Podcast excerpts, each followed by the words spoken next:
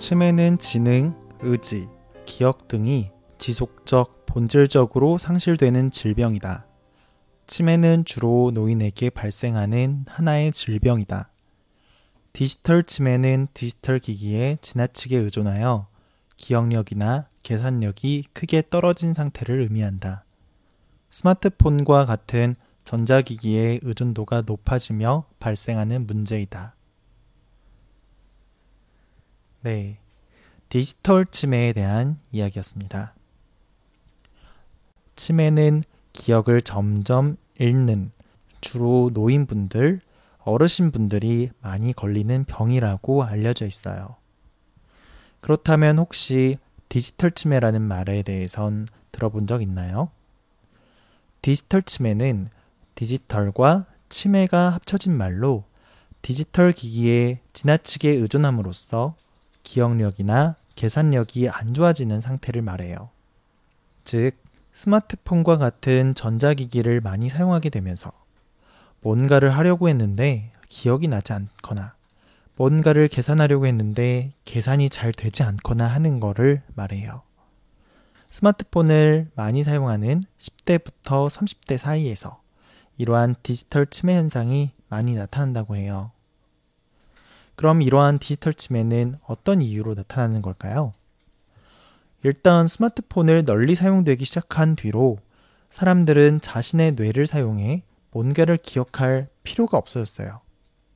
친구들의 전화번호와 생일, 일정 등을 다 외우고 다닐 필요가 없어진 거죠. 핸드폰에 다 저장되어 있고 적혀 있는 내용이니까요. 이렇게 뭔가를 기억할 필요가 없어지니까 뇌가 기억을 하기 위해 노력할 필요가 없어질 거예요. 그러다 보면 뇌의 기억 기능이 떨어지게 되는 문제가 생기게 되어서 디지털 치매 현상이 나타난다고 해요. 혹시 여러분들 중에 친구의 전화번호를 외우고 계시는 분이 계시나요? 가장 친한 친구의 전화번호조차 기억하지 못하는 경우가 많을 것 같아요. 왜냐하면 핸드폰에 다 저장이 되어 있는 내용이기 때문이죠.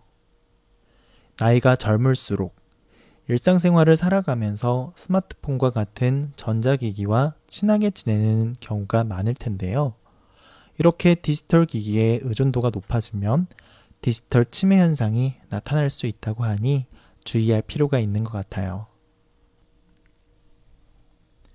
치매는 지능, 의지, 기억 등이 지속적, 본질적으로 상실되는 질병이다. 치매는 주로 노인에게 발생하는 하나의 질병이다. 디지털 치매는 디지털 기기에 지나치게 의존하여 기억력이나 계산력이 크게 떨어진 상태를 의미한다. 스마트폰과 같은 전자기기의 의존도가 높아지며 발생하는 문제이다.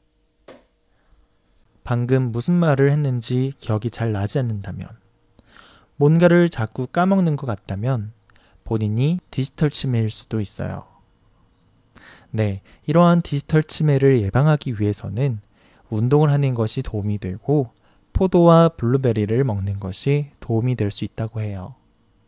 그리고 가끔은 친구의 전화번호를 외워보기도 하고 간단한 계산이라고 한다면 계산기를 사용하지 않고 머리로 한번 계산해 보는 것도 좋을 것 같습니다.